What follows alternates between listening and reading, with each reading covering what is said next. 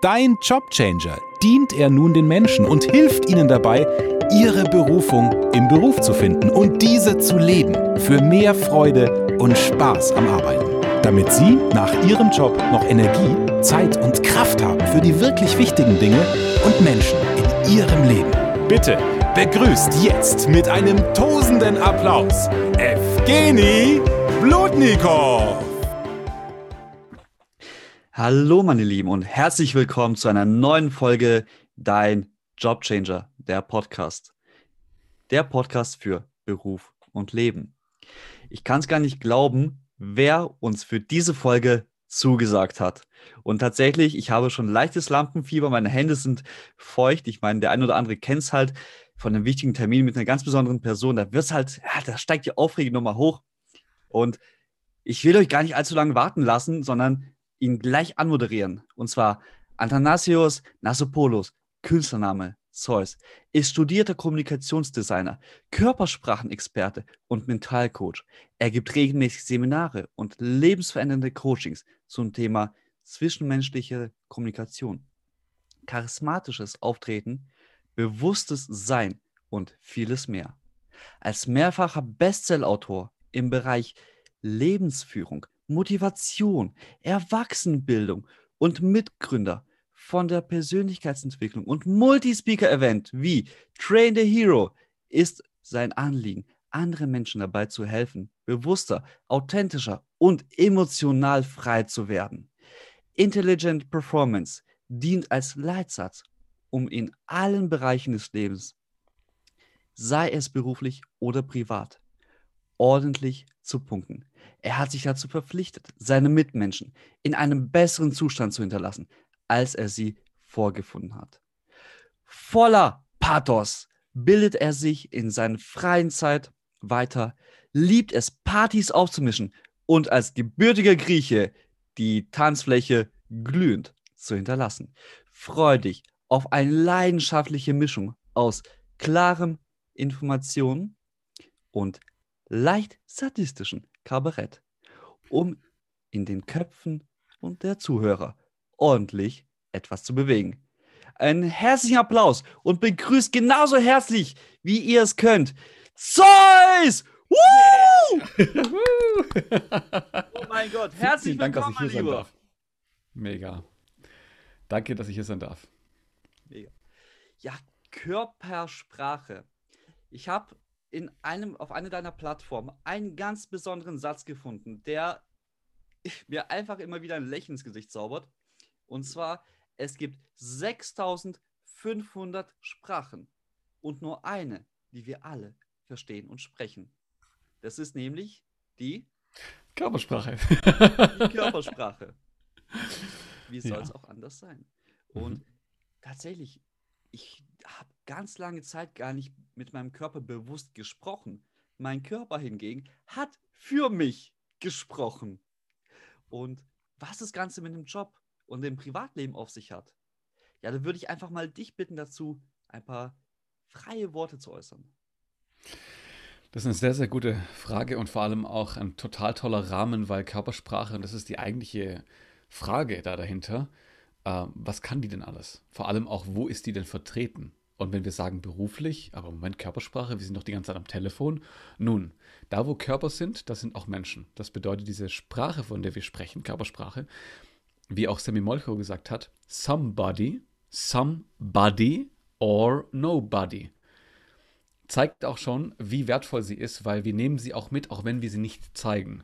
Das heißt, durch unsere Verhaltensweise, durch unsere Körpersprache können wir natürlich unseren Geist beeinflussen. Ja, beispielsweise, du möchtest unbedingt ans Telefon gehen und äh, willst dich bewegen, weil oftmals, wenn wir ans Telefon gehen, bewegen wir uns währenddessen. Ja, vielleicht wackeln wir mit den Füßen, vielleicht stehen wir auf, laufen nach links und nach rechts, wir laufen sozusagen den Gang hin und her, während wir über etwas nachdenken. Und das haben die alten Römer auch schon so genutzt. Die haben damals schon gesagt, solvitis spirambulum löset es im Gehen. Wir sind gelaufen, während wir gedacht haben. Und das ist bis heute immer noch der Fall.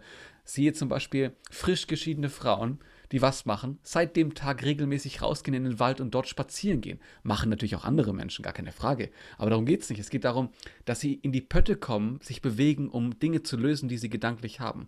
Was das aber in dem Fall mit dem Business zu tun hat, nun, ist ganz simpel. um gleich mal auf den Punkt zu kommen für alle äh, super roten Personen hier am Telefon oder hier, äh, die da zuhören. Ähm, rot bedeutet in dem Fall sehr dominante Persönlichkeiten.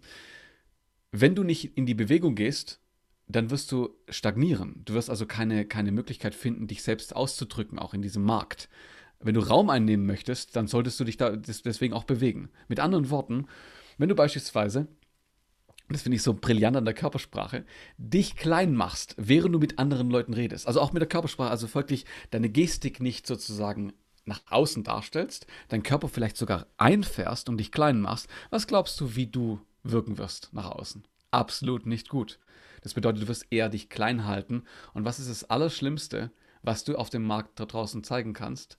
Deine Schwäche, weil du bist verbunden, du repräsentierst oder präsentierst dein Produkt. Und du als Person stehst ja hinter dem Produkt. Also folglich für diejenigen, die uns nur gerade zuhören, was macht eine Stimme aus? Ja, natürlich, wenn du mich jetzt gerade siehst, vielleicht über YouTube oder auf anderen Kanälen, wo ein Video dargestellt wird, da siehst du auch, okay, da steht jemand hinter seinem Produkt, hinter der Körpersprache.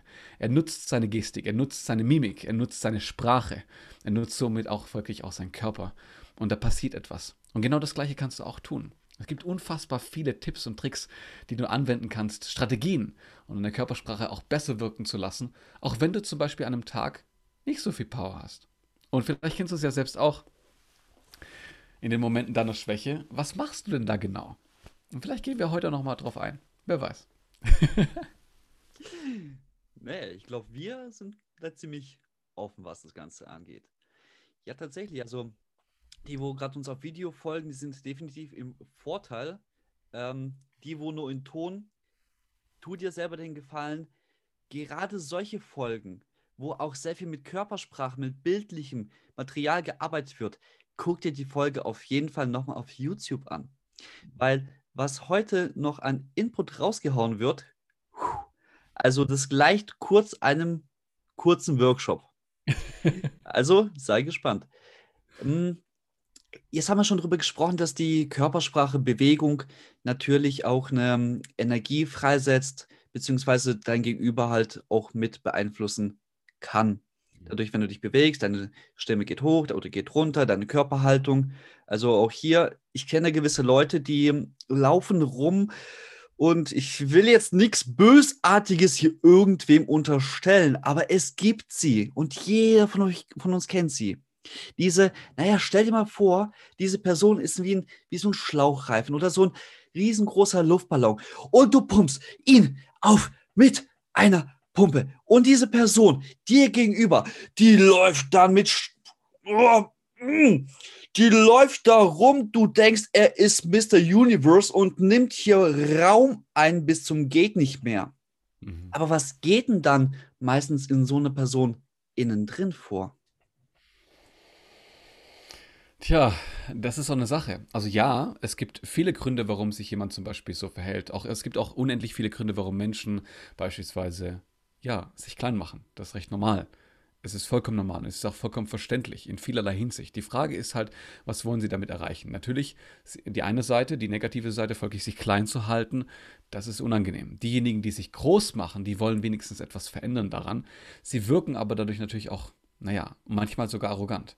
Das kann ich aber pauschal nicht sagen, weil es ist jemals, also es ist immer unterschiedlich, ja. Weil ab und an mal ist zum Beispiel Prollo-Verhalten im Club ganz angemessen. Was verstehst du, was ich meine? Damit kannst du sogar imponieren in den Momenten der, ja, wo man die Augen dann auch zudrückt. Aber stell dir mal vor, du bist gerade im Business-Sektor tätig und dann pumpt sich da jemand auf. Es ist unangenehm. Wenn du aber eher vertraust, ist gerade die Personen, die das auf natürliche Art und Weise machen, ja, die, die wohlgemerkt schon Kohle hinter ja, dem Scheffel haben, also diejenigen, die wirklich was drauf haben, diejenigen, die auf die Bühne gehen und wirklich Raum einnehmen. Ein Beispiel dafür. Wenn ich die gleiche Körpersprache einnehmen würde wie Tony Robbins, einer der also Gurus der Persönlichkeitsentwicklung weltweit, dann würde ich total unangenehm wirken, weil ich habe nicht diesen, diesen Körperbau wie er und ich vor allem habe nicht diese Berühmtheitsgrade wie er. Ist ja logisch, dass ich anders wirke. Wenn ich in diesem Cluster wirke, wie, wie ich gerade bin, also wo ich gerade stehe, dann bin ich wohlgemerkt angenehm. Das heißt, wenn ich nicht zu auffällig bin, nicht zu sehr auf meine Körpersprache nach außen, so boah, viel Raum einnehme. Das siehst du auch zum Beispiel bei Menschen, die extrem reich sind. Die sind in der Körpersprache anders. Wenn du anfängst, sie zu imitieren, dann ja, dann ist die Frage, wirkst du dadurch, Achtung, Fremdwort, kongruent? Also wirkst du dann in dem Fall in der Balance mit dem, was du sagst und was du darstellst. Und wenn das sozusagen sich verschiebt, dann merken andere Menschen, oh, da stimmt was nicht, ja. Und es stimmt was nicht, kann aber mehrere Ursachen haben, aber die sind relativ, weil die Menschen, die haben ein Organ, das Sehorgan, welches dazu führt, dass wir oberflächlich immer erstmal erkennen. Wir sind oberflächlich sehende Menschen, ist ja logisch, wir können ja nicht durch etwas durchschauen. Wenn wir, wenn wir aber genau hingucken, können wir durch natürlich auch Mimik zum Beispiel, durchaus zum Beispiel auch Gefühle erkennen. Ja, das, was die Person antreibt, vor allem auch Emotionen. Gedankengänge teilweise als, als Bruchstücke. Und wenn wir dann nicht in die Beurteilung gehen, im Sinne von, in die Verurteilung besser gesagt, dann haben wir gewonnen. Weil wir einfach dann erkennen und denken, ah, okay, das könnte das sein, aber es muss nicht sein. Und du wirst recht schnell merken, Körpersprache ist nicht dafür da, um jemanden in, eine, in einen Kasten zu reinzustecken, sondern wenn du schon den Kasten hast, vielleicht mal kurz reinzugucken und zu sagen, okay, passt der da rein? Ah, vielleicht eher wenig, aber ein bisschen. Also es, du machst den Kasten nie zu. Das ist einfach nur ein Hilfsmittel, um reinzuschauen, aber jemanden nicht reinzustecken endgültig, weil wir sind so komplexe Wesen, dass ein Signal, was wir raussenden, zum Beispiel großes Prolo-Verhalten, nicht gleich etwas darstellen muss wie arrogant sein. Es kann das sein. Es kann sein, dass er etwas damit überdeckt. Aber ist es zum Beispiel sein Geldbeutel oder vielleicht, dass seine Mutter gestern gestorben ist? You don't know. Das weißt du nicht. Und das zu beurteilen, zu bewerten, genau aus dem Grund hast du es auch vorhin gesagt, nicht bös gemeint. Weil du weißt, gar, du weißt nie, was da dahinter steckt. Aber du weißt ganz genau, deine Gedanken könnten dazu führen, dass die Person sich wohlfühlt oder unwohl fühlt in deiner Gegenwart. Das bedeutet auch, und das ist das Coole an der ganzen Sache, wenn du die Person so behandelst, wie sie behandelt werden möchte, mit Respekt, wird sie genau das darstellen, was sie in sich trägt und vielleicht sogar diese, dieses Prolo-Verhalten, dieses Aufpumpende nach und nach ablassen und genau diese Kompetenzen darstellen, die sie hat die ich ja auch haben will.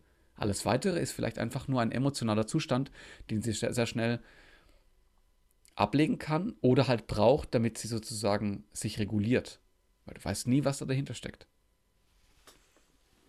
Also sprich tatsächlich diese Körpersprache, die wir anlegen.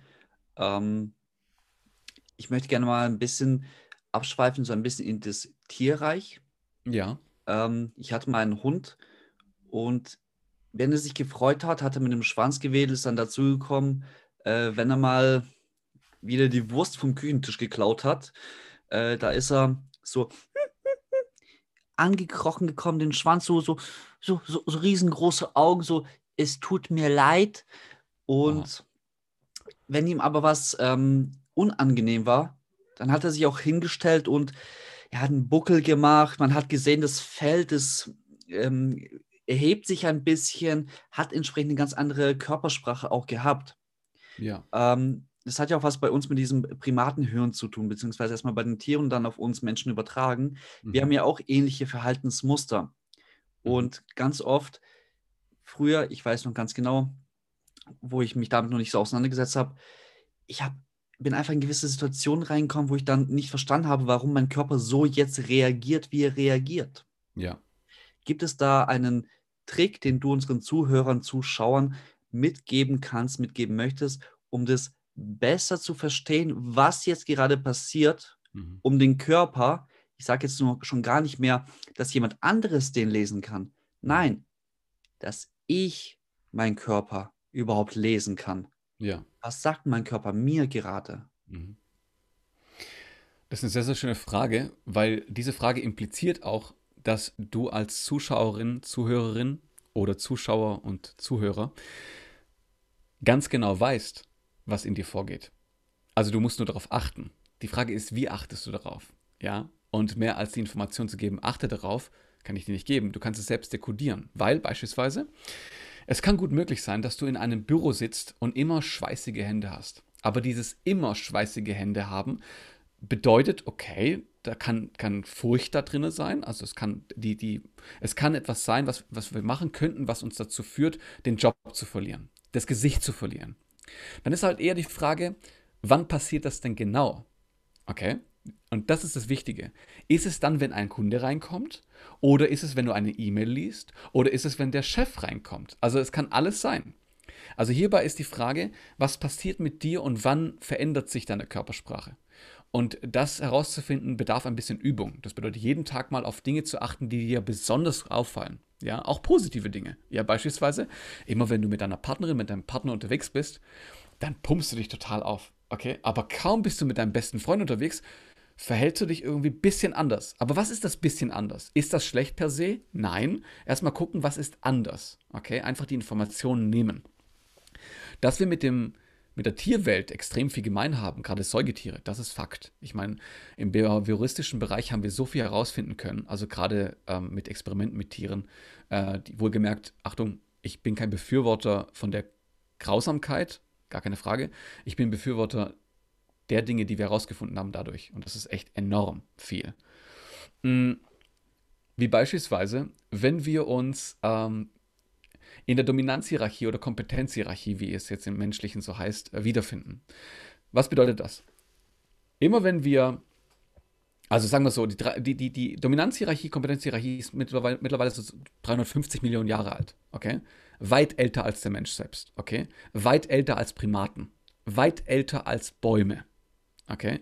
Diese Dominanzhierarchie, Acker heute Kompetenzhierarchie, die widerspiegelt sich in unserem Verhalten, beispielsweise, wo wir in der Gesellschaft gerade stehen. Okay? Was das mit Körpersprache zu tun hat, dazu komme ich gleich. Aber um das zu erklären, brauche ich erstmal ganz kurz hier so einen Rahmen, um dann weitere Methoden aufzugreifen, damit man darauf eingehen kann. Ein Beispiel. Wenn du wenig Geld verdienst, wie ein guter Kollege vor einigen Monaten, und dann auch noch eine Krise passiert, was passiert mit dir?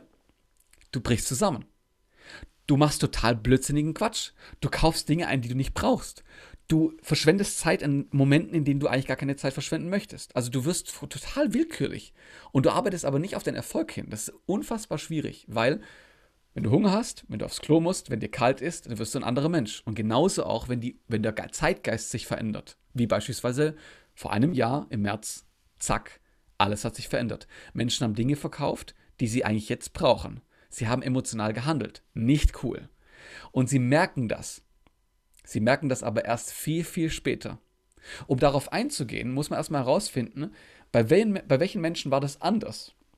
Nun, bei den Menschen, die erstens viele Krisen schon durchlebt hatten, auch körperliche Krisen beispielsweise, und bei Menschen, die von dem Rang her recht weit oben waren.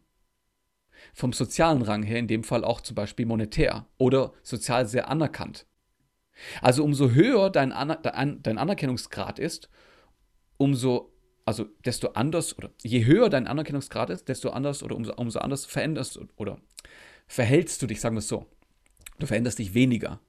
Was hat es mit uns zu tun, mit unserem Körper? Nun, umso höher dein Grad ist, ja, umso höher auch in dem Fall dein äh, Serotoninwert. Und der Serotoninwert hat ganz viel damit zu tun. Das hat man zum Beispiel bei Schalentieren entdeckt, ja, bei den Hummern.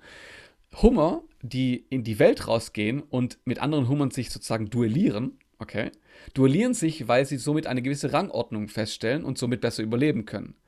Die Alpha-Hummer, die gewonnen haben, die haben einen höheren Serotoninwert. Das ist echt interessant. Das ist bei Menschen genauso. Das ist erstaunlich. Das ist sogar so weit, dass wir diverse Psychopharmaka, damit wir uns regulieren können, bei Hummern auch getestet haben und bei denen auch wirkt, dass die Cortisolwerte nicht hochsteigen, wenn sie verlieren. Das ist so, was bitte? Das ist beim Menschen auch so. Es gibt diverse Unterschiede, gar keine Frage, sonst wären wir keine Menschen, die keine Hummer. Aber das Wichtige daran ist, Serotonin ist offenbar ein Wert. Okay? Also folglich zeigt Serotonin eine Darstellung und wie gesagt, danke dafür, dass ich das kurz ausführen darf, weil das ist eine extrem wichtige Information, um zu verstehen, wie wir funktionieren als Menschen. Nicht nur in der Körpersprache, sondern generell umso höher du irgendwo bist in der Kompetenzhierarchie, du, zum Beispiel du verdienst gut Geld, du hast eine Firma oder du bist sehr angesehen in einem gewissen Freundeskreis etc. etc., steigt dort dein Serotoningehalt und du kannst besser mit Stress umgehen. Also mit anderen Worten, wenn du besser mit deiner Körpersprache umgehen möchtest, dann sieh zu, und das ist mein größter Tipp überhaupt, den ich geben kann, auch in der Körpersprache und, und im Mentaltraining, sieh zu, dass du irgendwo richtig gut bist und das kultivierst. Also als Beispiel, du kannst sehr gut häkeln, dann verkauf den Shit. Guck zu, dass du daraus sozusagen Monetäres machst, damit du noch mehr Anerkennung bekommst. Es geht dabei gar nicht ums Geld. Geld ist sozusagen ein Hebel. Es geht darum, dass andere Menschen es kaufen und du die Anerkennung erhältst. Jetzt würden ganz viele spirituelle Menschen aufschreien und sagen, ja Zeus, aber Anerkennung ist doch ein... Ach komm schon, bitte. Wir haben, Jean Piaget hat es herausgefunden, wir haben Kinder gesehen, wie sie untereinander spielen. Und sie spielen immer, wie beispielsweise ein Spiel, wer ist der beste Helikopter- oder Flugzeugflieger? Also der, der, der Pilot. Ja. Und dann spielen die Helikopter und drehen sich rum, etc. Okay? Und wenn die anderen Kinder sehen, dass die Helikopter spielen, dann gehen die hin und sagen, das, oh, das sieht aber total toll aus. Dann fangen, fangen die an, sich gegenseitig sozusagen zu imitieren. Wenn wir das Kind zum Beispiel rausnehmen aus der Gruppe und das Kind fragen, was machst du denn da eigentlich? Was sind die Regeln? Weiß das Kind nicht, wie die Regeln funktionieren. Es sagt einfach nur, wir spielen Helikopter.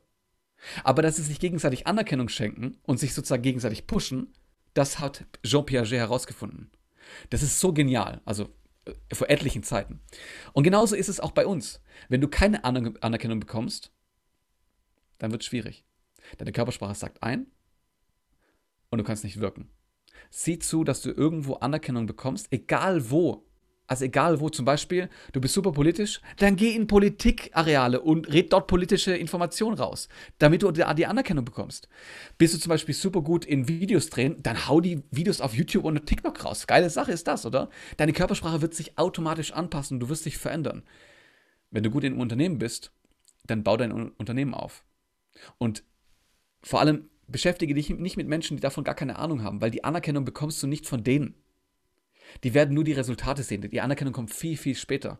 Aber wenn dein bester Freund sich umdreht und sagt, ey, ich habe letzte Woche 25.000 Euro gemacht mit einem Deal, wie sieht es bei dir aus? Und du sagst, das habe ich auch, ich habe 27,9 gemacht, aber in den letzten drei Tagen. Das sagt der andere, wie krass ist das denn? Wie hast du das denn gemacht? Und dann kommt die Anerkennung gegenseitig, weil ihr euch aufbaut. Und was passiert mit deiner Körpersprache? Naja, logisch, sie verändert sich. Das heißt, was musst du tun? Werd einfach besser in dem, was du richtig gut kannst. Das ist alles. Mega. Ja, tatsächlich, da kommt mir da gerade wieder so eine Kindheitserinnerung hoch. Mhm. Und vielleicht der ein oder der andere, der kennt es auch, der ähm, kann es vielleicht nachfühlen oder hat die Geschichte gehört oder kennt jemanden, der jemanden kennt, der jemanden kennt, der jemanden kennt, bei dem so etwas war. Genau. Und zwar, du bist in der Schule schlecht. Du hast ein Fach, du hast irgendetwas, wo es einfach nicht funktioniert, irgendein Thema. Mhm. Und du fokussierst dich auf dieses Thema und du merkst, wie dieses Thema dich runterzieht. Und es geht dir schlecht. Und oh, dann denkst du dir manchmal echt am nächsten Tag, oh mein Gott, ich will nicht, ich will nicht in die Schule, ich, ich mag das alles nicht. Und im schlimmsten Fall kriegst du noch einen Nervenzahnbruch und dann lieg, liegst du im Bett und dann wie so ein dreijähriges Kind, das gerade einen Tobsuchsanfall und Trotzanfall hat. Aus dem Nähkästchen geplaudert. Ich war so ein Kind. Und danke, Mama, wenn du das hörst, wenn du das siehst, dass du das mitgemacht hast. Danke, Papa. Allerdings gab es dann diesen einen Moment, wo etwas in die Schule kam, sei das ein Spiel, ein Kartenspiel, sei das vielleicht ein Lehrer, der dir besonders etwas gut erklärt hat, sei das, dass auf einmal Sport präsenter wurde, weil du auf dem Bolzplatz mit deinen Jungs und Mädels hingegangen bist oder auf dem Klettergerüst die Person war, wo am schnellsten hochklettern konnte und dann auf diesem Dach gesessen ist, wobei die anderen Kinder alle unten gestanden sind und so, oh mein Gott, er ist da oben, das ist so gefährlich. Aber du standest da oben und du hast dir gedacht, ich bin der König der Welt. Und auf einmal war genau dieser Tag, dieser Moment, diese ganze Erfahrung, die du davor gemacht hast, wie weggeblasen. So war es zumindest bei mir. Mhm. Und das ist genau das, was du ja gerade gesagt hast, mit dieser Anerkennung, die wir erhalten haben. Weil ich kenne ganz viele Menschen, die gehen da raus und die denken sich, ja, aber Anerkennung und hier und ich bin so erwachsen und äh, und mh, hm, ist jetzt nicht mehr ganz so leicht. Wie war es denn bei dir als Kind? Mhm. Wie war es denn damals? Vielleicht hast du selber Kinder. Wie gehst du mit deinen Kindern um?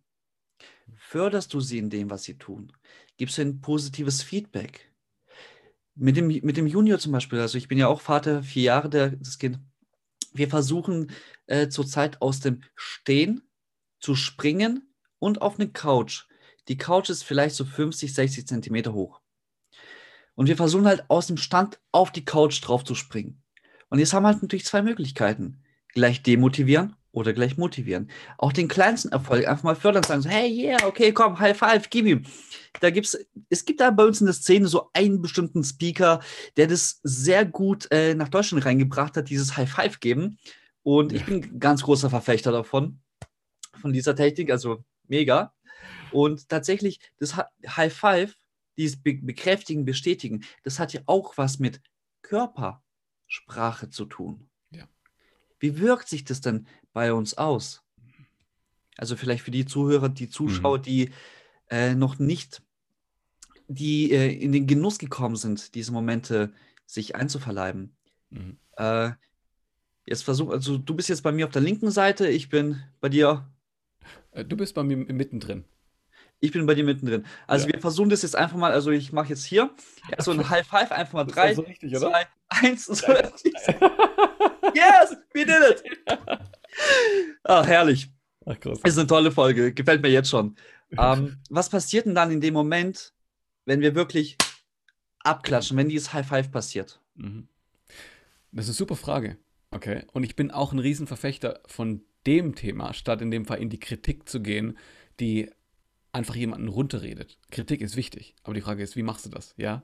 Und stell dir mal vor, und ich gehe gleich darauf ein, stell dir mal vor, du begegnest jemanden und der sagt zu dir, ich habe dich gesehen, du hast ein paar Punkte richtig gut gemacht, hast du Bock, etwas daran zu ergänzen? Ich habe ein paar Gedanken da dazu. Und dann ergänzt du und dann sagt die andere Person, wie mega ist das? Dankeschön. Und gibt dir ein High Five, statt folgendes zu machen. Klassiker, ja. Die Person kommt zu dir und sagt, so, das, das und das hast du falsch gemacht. Da will dir keiner, keiner ein High Five geben. So, danke dafür? Nee, will ich nicht. Und das ist so die Anerkennung. Anerkennung und dann ergänzen. Macht viel mehr Sinn. Und jetzt kommt die eigentliche Sache. Äh, was passiert in unserem Körper? Wir verbinden uns natürlich mit anderen Menschen. Verbundenheit ist etwas unfassbar Wertvolles, ja. Wir erzeugen eine Gruppierung, die das Ganze ebenfalls zelebriert. Das bedeutet Zugehörigkeit. Also die Verbundenheit, Zugehörigkeit ist ein fundamentales ein fundamentaler Umstand, den wir brauchen, um überhaupt zu überleben. Also ist ja logisch. Ich kann nicht jagen gehen. Ich kann nicht äh, zum Beispiel, ich weiß nicht, wie man richtig anpflanzt. Das bedeutet, ich brauche jemanden, der das Ganze auch nicht nur anpflanzt, sondern auch verkauft. Das heißt, wir sind davon abhängig. Umso cooler ist es natürlich, mit den Leuten cool, so, so cool umzugehen. Was passiert mit dem Körper aber? Wir machen uns natürlich auch groß. Und umso größer wir werden, umso mehr Raum nehmen wir ein. Und deswegen macht es uns auch glücklich. Ja, das war ganz, ganz toll, wie eine von uns auch eine ganz große Mentorin auf der damals Gedankentankenbühne, heute, heute Greater Bühne stand und mit den Armen folgendermaßen was gemacht hat, was ich ziemlich cool fand. Ja, sie hat mit den Armen nach oben und dann immer yes, yes, yes und die Arme wären das nach unten gezogen und wieder nach oben geschossen. Und das hat sie die ganze Zeit gesagt und das halt als Übung, als repetitive Übung, damit der Körper dann versteht, okay, wir machen uns gerade groß und umso größer wir uns machen, naja, da verändert sich natürlich auch hormonell einiges in unserem Körper im Vergleich zu, wenn wir uns klein machen. Weil wann macht sich der Körper klein, wenn er Angst hat? Im Durchschnitt. Ja? Angst ist eine, ein, sagen wir mal, ein wichtiges, eine wichtige Emotion. Ja? Das schüttet Cortisole aus, Stress. Warum? Weil wir nichts Blödsinniges machen sollten. Das ist logisch. Also Angst ist nicht per se schlecht. Im, Vergl im Verhältnis oder im Vergleich das zu setzen, dass wir etwas erreichen wollen, dann ist Angst natürlich ungünstig, aber vor 400.000 Jahren war Angst ziemlich sinnvoll. Okay? Und was macht Angst? Wir machen uns klein dann im Verhältnis, okay? Zu groß, okay? Und naja, was dadurch passiert? Nun ja, Angst kommt von dem Wort Enge. Also Enge im Sinne von auch wenig Raum einnehmen. Wozu sollten wir das tun? Damit Prädatoren, Raubtiere uns nicht erkennen, während wir uns gerade verstecken. Als Beispiel. Und es gibt genügend andere Beispiele. Und das zeugt mir auch, hey, es gibt wenige Feinde da draußen, verhältnismäßig zu damals, die uns wirklich so umbringen könnten. Und zwar einfach so. Dafür gibt es aber genügend Leute, mit denen ich vielleicht ein High Five machen kann, die wohlgemerkt ich verwechsle mit Feinden, weil sie mich jederzeit kritisieren könnten. Und das ist ziemlich ungünstig. Das ist ziemlich, also mental ungünstig. Körpersprachlich, nun ja, du kommst nicht in die Pötte. Ich kann mich noch entsinnen. Das war in Fachhochschulreife, ähm, da war ich 18 rum, also um den Dreh, 17, 18. Dann bin ich in die Klasse reingelaufen und Sabrina hieß sie. Hat mich darauf aufmerksam gemacht. Das habe ich nicht erkannt. Also ich habe das nicht erkannt. Das saß ich eine Stunde lang dran und dann sagt sie zu mir, du Zeus, warum hast du eigentlich deine Schultern so weit hochgezogen? Was mir nicht auf, auf, also mir war das nicht bewusst, Dass ich, ich saß nicht so normal dran, dass die Schultern sozusagen etwas abgesenkt sind, Brustkorb raus, Kopfhaltung normal.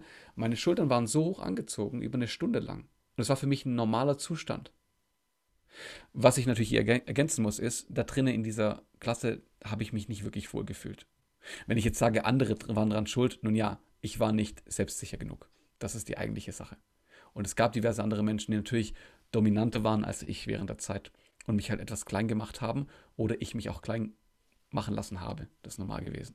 Und das mit dem Körper, das wusste ich nicht. Was sie dann in dem Moment gemacht hat, sie hat mir meine ähm, Schulkarriere verändert. Seitdem achte ich da sehr, sehr stark drauf. Ich wollte mich an sich nur schützen. Achtung, kleines Golden Nugget. Warum ziehen wir die Schultern hoch? Oftmals auch, es wird verwechselt mit, wenn man lügt. Das kann man nicht pauschal so sagen, wenn man eine Seite hochzieht. Es ist eher, dass wir unseren Hals natürlich dadurch auch also verstecken oder halt schützen. Weil ein Schlag in den Hals, in den Schlagader zum Beispiel, das ist nicht cool. Das tut weh und das ist für unser Gehirn nicht unbedingt angenehm. Das zu dem Thema. Mega. Vielen Dank für diese mega Nuggets. Und tatsächlich, wo du es gerade das mit dem Hals auch ansprichst, mhm. es gibt da draußen so eine Branche, die nennt sich Rhetoriktrainer. Mhm. Und ich rede jetzt nicht von den Guten, ich rede jetzt von den 90 Prozent da draußen. Also 10 Prozent sind gut, also sind wirklich förderlich, die bringen, die bringen auch die Leistung, die sie versprechen. Ja. Und 90 Prozent davon sind halbwissende Möchtegern-Gurus. Anfänger. Sie, sie werden noch besser. Anfänger. Ja, ich rede aber tatsächlich jetzt von den Menschen, die es äh, gewisserweise vorsätzlich machen. Ah, okay. Die gibt es da tatsächlich auch. Hm. Die haben sich irgendwelches Wissen angeeignet und sind dann jetzt der Meinung, okay, alles klar, ich gehe jetzt einfach raus und ich schule jetzt mal die Leute und all das, was ich 0 auf 15 gelernt habe, so beim, bei, beim Sprechen muss ich die Hände immer so äh, ganz eng an der Hüfte halten und dann ähm, nur so und wenn ein bisschen weiter unten, dann ist, heißt es das, wenn ich weiter oben mache, dann das. Und ganz viele sagen ja tatsächlich, du darfst, wenn du sprichst, wenn du präsent bist, auf keinen Fall den Kopf so zur Seite neigen. Echt? Mhm. Weil dann suggerierst du ja im Endeffekt Schwäche. Aber sind wir mal ganz ehrlich, mhm. mir persönlich ist doch eine, ein Mensch, mit dem ich zusammen interagiere, eigentlich mhm. super angenehm. Mhm. Wenn er einfach mal den Kopf ein bisschen leicht, lächelt und hey und ja, okay, komm, ich bin verletzlich. Was ist? Das mhm. zeigt mir persönlich, dass der, die Person mir gegenüber offen ist. Mhm. Sie will mit mir interagieren. Mhm. Hingegen das, was du sagst. So quadratisch praktisch gut, ich versuche mich mal so klein und eckig zu machen, wie, wie es nur geht, dann will die Person in diesem Moment nicht pauschal, in diesem Moment jetzt einfach nicht mit mir interagieren. Sei das was auch immer. Wie du anfangs schon angesprochen hast. Ist es familiär bedingt? Ist jemand gestorben? Ist es ein Ego-Ding? Ist es was anderes? Ja, es ist ja genau das Gegenteil von diesem Aufpustern. Mhm. Und da draußen einfach für dich als Zuhörer, als dich als Zuschauer, Zeus, vielleicht gibst du mir da recht. Wenn nicht, fall mir ins Wort. Mhm. Versuch bitte nicht, nach diesem Podcast, nach irgendwelchen Seminaren, nach irgendwelchen Rhetoriktrainern, krampfhaft deinen Körper wie das Fahrschulauto festzuhalten und dann total versteift irgendwie zu sagen, aber jetzt musst du so sein und jetzt muss ich das machen. Mhm. Gib deinem Körper Zeit. Du hast auch nicht von jetzt auf nachher das Laufen gelernt. Richtig. Im Gegenteil. Das, was wir mittlerweile als Körpersprache machen, das ist eher wieder das Neuerlernen der Körpersprache. Weil die besten Mentoren, das sind Kinder. Die besten Körpersprachenmentoren, das sind Kinder. Mhm. Wenn du mal die Möglichkeit hast, bitte auf eine gesunde Art und Weise, ich will jetzt hier keineswegs irgendwelche zweideutigen Dogmas setzen, beobachte Kinder.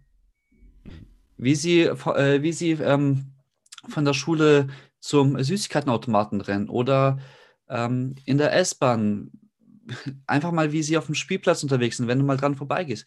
Nimm dir kurz eine Minute Zeit. Guck dir mal einfach mal die Kinder an. Guck mal, wie sie interagieren, was ihre Körpersprache sagt.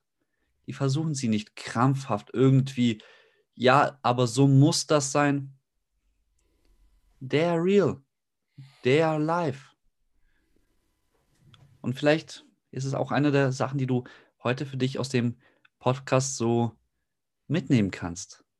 An der Stelle hast du vielleicht noch den ein oder anderen Goldnugget für unsere Zuschauer, für unsere Zuhörer, weil langsam neigen wir uns am Ende und ich habe da noch so das ein oder andere kleine Nugget für dich auch vorbereitet. Beziehungsweise Frage. Ich freue mich auf jeden Fall. und äh, das, was du gerade gesagt hast, war super. Und ja, ich habe äh, natürlich auch ein, ein Nugget noch äh, parat. Und das Nugget ist natürlich auch die Frage, ja, Achtung, pardon, auch die Frage, wenn du schon deine Körpersprache kennenlernen möchtest, ist die Frage natürlich, wie? Wie? Indem du einfach Kindern zuschaust? Nun ja, du willst dich natürlich auch nicht kindlich verhalten, logischerweise, weil Kinderkörpersprache ist etwas anders als Erwachsenenkörpersprache. Das, was du gerade gesagt hast, fand ich phänomenal, weil da siehst du erstmal, wie unbefangen Kinder sind. Ja? Und im gleichen Zuge natürlich auch, wie sollte deine Körpersprache denn sein? Okay? Und was Kinder machen, und da nehme ich mir auch gerne ein Beispiel, so wie du auch das gerade so schön formuliert hast. Kinder schauen sich, während sie spielen, wenn sie einen Spiegel in der Nähe haben, gerne an. Das bedeutet, während sie auch miteinander reden. Sie gucken sich auch gerne im Spiegel mal an. Wenn sie spielen, wenn sie etwas rumtollen, sie gucken sich gerne im Spiegel an. Nicht pauschal, aber einige. Das Interessante dabei ist, sie lernen sich natürlich auch kennen. Das ist wie wenn sie ihren Körper anfangen kennenzulernen. Daumen nuckeln, sich irgendwann mal am Körper anfassen, die Füßchen anfassen. Oh, da sind ja Füßchen irgendwann mal da. Zwischendurch wird der Genitalbereich angefasst. Das sind alles Prozesse. Es ist die Sache die, wenn du deine eigene Körpersprache ebenfalls kennenlernen möchtest, ist jetzt die beste Zeit. Zumindest deine Mimik. Wie geht das? Nutz doch die Gelegenheit, wenn du ohnehin gerade schon so viele Videokonferenzen hast. Skype, Videokonferenz über WhatsApp oder in Zoom. Dann schau dich doch mal währenddessen an, während du deine Rede hältst und erkenne mal ganz kurz so, also guck da mal genau hin, wie deine Mimik zum Beispiel in Momenten, in denen du eigentlich was ganz anderes sagen möchtest, super unpassend ist. Und du merkst so, oh, das passt aber da nicht dazu. Aber diese Mimik würde dazu passen. Und du fängst an zu spielen. Das bedeutet, das, was dir die, die Leute da draußen, die Trainer etc. beigebracht haben, probier das mal in dem Moment und nutze die Gelegenheit, dieses Wissen mal aus, auszuprobieren, weil wenn du das in, binnen zwei Wochen nicht anwendest, dieses Wissen, was du gelernt hast beim Seminar, ist das Seminar verschwunden. Nur weil der Trainer sagt, du kannst das alles schon, wie ich das auch gerne sage, heißt es nicht, dass du es wirklich umsetzt. Können und umsetzen ist was ganz anderes. Ja, weil können und umsetzen, naja, da davor ist auch noch Wissen. Ich weiß, dass ich es kann. Naja, gut, okay, es bringt halt niemandem was. Es bringt dir nichts, seine Talente einfach zu verbergen. Nutze die Gelegenheit, fall ein bisschen drauf, also fall hin und, und also präsentiere deine Körpersprache so, dass andere Menschen davon auch profitieren können. Ja, beispielsweise, als ob wir Mimik haben, weil wir einfach Mimik haben. Mimik ist wohlgemerkt eine Prüfinstanz, ob du, so wie du dich gerade verhältst, Vernunft walten lässt oder nicht. Wenn du gegenüber anderen Menschen vernünftig erscheinst, hast du die Polizei, die Mimikpolizei bestanden. Und das siehst du bei der Mimik anderer Menschen. Wenn du dich irgendwie verhältst und die Leute irgendwann mal anfangen, etwas skeptischer zu sein. Logischerweise. Dann ist die Frage, was ist das Gesetz? Das Gesetz ist, andere Menschen mitzunehmen, statt sie die ganze Zeit zu verurteilen. Haben wir vorhin auch schon gehabt. Mach dir doch deine Freunde und wachs mit ihnen, statt sie zu verurteilen, um halt Veto zu bekommen. Achtung, Veto ist nicht gleich schlecht. Jetzt kommen wir zum Golden Nugget. Begutachte dich selbst, aber achte auf die Körpersprache auch anderer. Weil wenn du weißt, wie die Körpersprache bei anderen funktioniert, was glaubst du, was dann bei dir anfängt, sich zu bewegen? Genau. Zum Beispiel, wenn du reich werden möchtest, schau, dass du reiche Menschen um dich herum hast. Wenn du emotional empathisch werden möchtest, dann schau dazu, dass du andere, also emotional empathische Menschen um dich herum hast. Wenn du zum Beispiel effizienter werden möchtest, dann häng nicht mit Leuten rum, die nichts umsetzen. Warum ist das der Fall? Ja, wir kennen das aus der Persönlichkeitsentwicklung, es wird von morgens bis abends propagiert von Jim Rohn ähm, ja, die fünf Menschen, mit denen du am meisten interagierst, genau, die ergeben wohlgemerkt im Durchschnitt oder ihr Verhalten ergibt deine Persönlichkeit. Und das stimmt zum größten Teil, also wirklich bedingt, aber es stimmt. Warum? Weil wir anfangen natürlich auch zu imitieren. Das bedeutet aber, wenn du bewusst mal hinguckst, wie andere sind, was glaubst du, was mit deinem Bewusstsein über deine eigene Körpersprache, über deine Emotionen stattfinden wird? Also was passiert denn dann? Ja, du wirst sie anders einsetzen.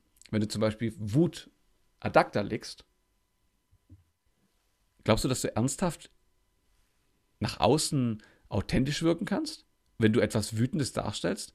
Du verlernst es ja nach und nach. Zwar kannst du die Mikro, also diese Mimikresonanz, wie Dirk Eilert das gerne formuliert, diese, diese Mimik nicht aufhalten, die ist, die ist impulshaft, die kannst du nicht unterdrücken. aber du kannst damit spielen. Also nutze die Gelegenheit und versuche mal alle Emotionen regelmäßig mal bei anderen auch zu entdecken.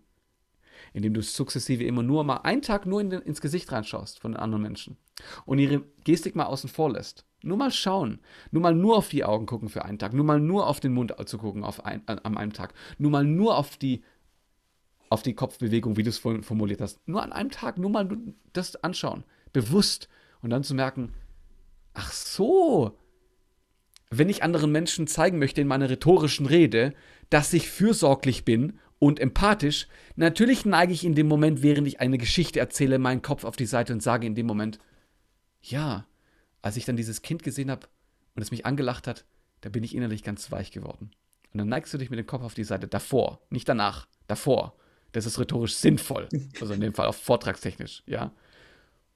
Und dann merken andere, ah, ach so, dem Redner, dem, dem geht es wirklich ans Herz. Nochmal aufzugreifen hier. Phänomenale Frage. Danke dir. You're welcome. Mein Lieber, dann neigen wir so langsam in Richtung Ende des Podcasts. Mhm. Und jetzt kommen noch so die klassischen drei Punkte noch bei, von, von mir. Ja. Und zwar der erste. Was würdest du denn deinem früheren Ich als eine Message in die Vergangenheit schicken und wie alt ist denn das Ich? das ist eine gute Frage. Ich könnte wahrscheinlich überall ansetzen, aber ich bräuchte ein früheres Ich, was wenigstens ein bisschen versteht, was ich sage. Das heißt, elfjährig geht nicht, da verstehe ich mich noch nicht, was, was ich sagen möchte. 17 kommt schon dem Ganzen näher. Ja, sagen wir mal 17, 18. Ja, diesem kleinen Zeus begegne ich, gucke ihn an und sage, das, was du an Defizit hast, wird ein Bibliotheksausweis ausgleichen. Geh an, äh, also fang an zu lesen. Und ich weiß, du hast Bock drauf. Und mein ehemaliges Ich würde das machen. Der würde erstmal skeptisch gucken und dann müsste ich ihm zwei, drei Sätze noch sagen in Bezug auf, wo er hindenken soll. Und er wird sehr schnell auf Dinge stoßen, bei der er die ganze Welt beherrschen kann. Und das ist sein Ziel mit 17. Mit 18 sieht es anders aus, mit 19 auch wieder anders, aber das ist ein gutes Fundament. Mit 17 ein Bibliotheksausweis. Und ja. heutzutage leben wir in dieser Fülle an Informationen, dass wir ja gar keinen Bibliotheksausweis mehr als solches brauchen per se. Ja. Wir haben YouTube, wir haben diverse Podcasts wie den Jobchanger, wir haben auch deinen Podcast, der lautet äh, Zerfall des Mangels. Ja, Gespräche mit Zeus. Wir haben wundervolle Impulse von allen Seiten. Wir können, wir müssen uns halt nur an der Stelle dafür entscheiden, die zu mhm. benutzen. Mhm. Ich habe nun mal immer so eine besondere Eigenschaft bei mir im Podcast und zwar, die Person, was vor dir im Podcast war als Gast, hinterlässt eine Frage ah. für dich. Cool. Auf die du antworten darfst. Und nachdem du auf sie geantwortet hast, darfst du eine Frage für den nächsten Gast hinterlassen. Sehr gut. Und zwar lautet deine Frage. Ja. Und da bin ich wirklich auf eine größere Antwort als nur eine Ja-Nein-Antwort ge äh, gespannt. Ja. Hast du dein wahres Warum hier auf der Erde schon entdeckt? Jein. Also ich kann ganz klar sagen, ich habe zwei sehr große, also Sinne wollte ich schon sagen. Also ich habe einen großen Sinn, den ich verfolge, den ich nicht formuliere, weil, also beide formuliere ich noch nicht ganz, weil ich sie noch nicht ausgefeilt genug habe, aber ich handle schon sehr stark danach. Und ähm, das Warum hat sich schon sehr stark erübrigt. Aber, Achtung, aber deswegen sage ich Jein. Ich weiß, wie, wie volatil es ist. Ich weiß, wie schnell es sich ändern kann, wie ich es anpasse. Deswegen bin ich gerade noch dabei, es aufzubauen, weil ich, mich, ich möchte mich nicht hinter Klischees verstecken. Ich möchte mich nicht hinter Meinungen verstecken. Ich möchte da dahinter stehen, hinter dem, was ich sage. Und wenn es eine Meinung anderer ist, dass ich dafür verantwortlich gemacht werden kann damit ich den Schmerz empfinde, was es anderen antut und nicht mich verstecke hinter irgendetwas. Und deswegen, das fällt mir wohlgemerkt einerseits schwer und andererseits macht es unfassbar viel Freude, das herauszufinden, dein wahres Warum. Wenn es um die Vergangenheit geht, ja, da gab es Momente, bei denen ich gesagt habe, Leid ist keine Option mehr. Und das hat mein Warum und vor allem auch meine Werte lokalisiert. Und das ist echt erstaunlich. Coole Frage. Wirklich coole Frage. Ja. Vielen lieben Dank. Wie lautet denn deine Frage, die du an dem nächsten Gast an die Hand geben möchtest? Ja. Okay. Ähm, es ist eine hoffentlich umfangreiche Antwort auf eine sehr kurze Frage. Wie, wie, ähm, wie kannst du am besten sagen? Okay. Wie kann, wie geht die Person mit Feindbildern um? Was ich damit meine, wenn es erläutert werden soll, und ich freue mich auf jeden Fall auf die Zuschauer, wie die darüber auch nachdenken, da freue ich mich richtig drauf, ja, aber auch auf den nächsten Speaker, Speakerin. Wie geht man mit Feindbildern um? Was sind Feindbilder? Das sind deine Gedanken und die Gedanken anderer, die da draußen nach etwas suchen, was dir wehtun kann. Wie gehst du mit Feindbildern um? Und wie gewichtend ist das für dich in deinem Leben? Das ist keine Fangfrage. Für diejenigen, die mich verfolgen, die wissen ganz genau, was, mein, was, also was meine Antwort darauf ist. Ja? Und da, da fange ich an zu stottern, weil das tut richtig weh, wenn man darüber nachdenkt. Coole Frage. Mega. Vor allem so, man, ich, ich lese mir gerade die Frage so das erste Mal durch und ich denke mir so, ja, okay, pff, wie gehe ich damit um? Hier so Mittelfinger hoch. Ähm, aber wenn ich wenn man sich die Frage das zweite, das dritte, das vierte Mal so durchliest, mhm. da wird es mal kurz flau im Magen. Vor allem bist du ja Vorbild. Das heißt, was antwortest du? Antwortest du wirklich auf, und das ist jetzt die eigentliche Fun-Frage, ja, also da danach, die kannst du dir selbst stellen, aber die Frage ist keine Fun-Frage, wenn man es genau nimmt, ja. Mhm. Zeigst du den Menschen sofort einen Mittelfinger, obwohl du das Beste für sie willst? Und die Antwort darauf, die kannst du dir sparen. Klar. Sind wir mal ganz ehrlich, so dieses Mittelfinger hoch, das ist ja auch eher so ein Abwehrmechanismus. Aber das ist was, auch schon was, wieder was ja. tieferes Thema, ja. Äh, wo wir einsteigen können.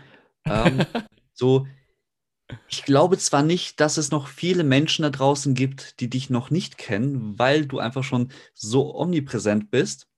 Äh, mhm. trotzdem, für die, wo gerade sich denken, dieser komische Typ da, so äh, Zeus, ja, der kommt mir irgendwie so, ja, will ich mal zwei, drei Sachen mehr drüber erfahren. Ja. Wie können dich denn diese Leute kontaktieren oder wie können sie mehr über dich erfahren? Also du kriegst äh, von meiner Seite aus äh, natürlich auch den Link da dazu, aber unter zeus.mentalmentor auf TikTok, auf YouTube, auf Instagram vor allem, ja, da bin ich auch vertreten, findest du massig an Informationen. Du hörst es auch gerade raus. Aha, Körpersprache, wo bleibt das? Das ist auch mit dabei, weil es ein Werkzeug geworden ist, was ich immer wieder sehr gerne nutze. Ja, aber dieses Werkzeug wurde ergänzt durch viele weitere Methoden und Strategien. Und da findest du unfassbar viel. Ja, ansonsten ähm, unter dem Podcast, den wir vorhin genannt hatten, ja, Gespräche mit Zeus, der Zerfall des Mangels, in dem ich sehr philosophische Akzente mit reingebracht habe, sodass in dem Fall Menschen äh, ins Denken reinkommen und in meiner Gedankenwelt sozusagen spielen dürfen mit sich selbst. Weil die oberste Devise ist, glaubst du wirklich, dass du nur weil du moralisch handelst, dass du recht hast? Und die Antwort darauf, naja, die sparen wir uns auch. Das kann man herausfinden. Das kann man herausfinden. Mein Lieber, ähm, wir sind auch schon wirklich kurz vorm Ende und ich würde das Schlusswort auch tatsächlich dir überlassen. Ja. Davor, lieber Zuhörer, Zuhörerin, lieber Zuschauer, danke, dass du heute wieder mir das Wertvollste gegeben hast, geschenkt hast, was du zur Verfügung hast, nämlich deine Zeit und deine Aufmerksamkeit. Vielen lieben Dank dafür. Und so ist mein Lieber, auch dir vielen lieben Dank für deine Zeit, für dein Wissen, für deine Gedanken, deine Emotionen, die du heute mit uns geteilt hast. Mein Lieber, vielen lieben Dank.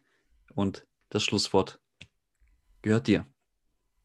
Vielen Dank für dein Vertrauen und vielen Dank auch für alle weiteren äh, Personen, die mir das Vertrauen gerade geschenkt haben und die Zeit. Das Schlusswort für heute. Wenn du morgens aufwachst und eine schlechte Laune hast, ist die Frage, ob es es wert ist, diese schlechte Laune in den Tag zu tragen, um andere Menschen damit sozusagen zu inspirieren, die Menschen zu inspirieren, die sie dann nachträglich treffen werden. Stell dir also die Frage zweimal ob du dem Kind, was zu Hause auf sein Elternteil wartet, was währenddessen dir gerade ein Brot verkauft, ja, dieses Unheil schenken möchtest. Nur weil es dir gerade nicht so gut geht. Mega. Vielen lieben Dank. Danke, dass du heute wieder mit dabei warst. Denk daran, Siegerherzen brennen für ihre Leidenschaft, denn sie gestalten heute ihr Vermächtnis. Sei auch das nächste Mal mit dabei, wenn es heißt Dein Jobchanger, der Podcast für Beruf und Leben.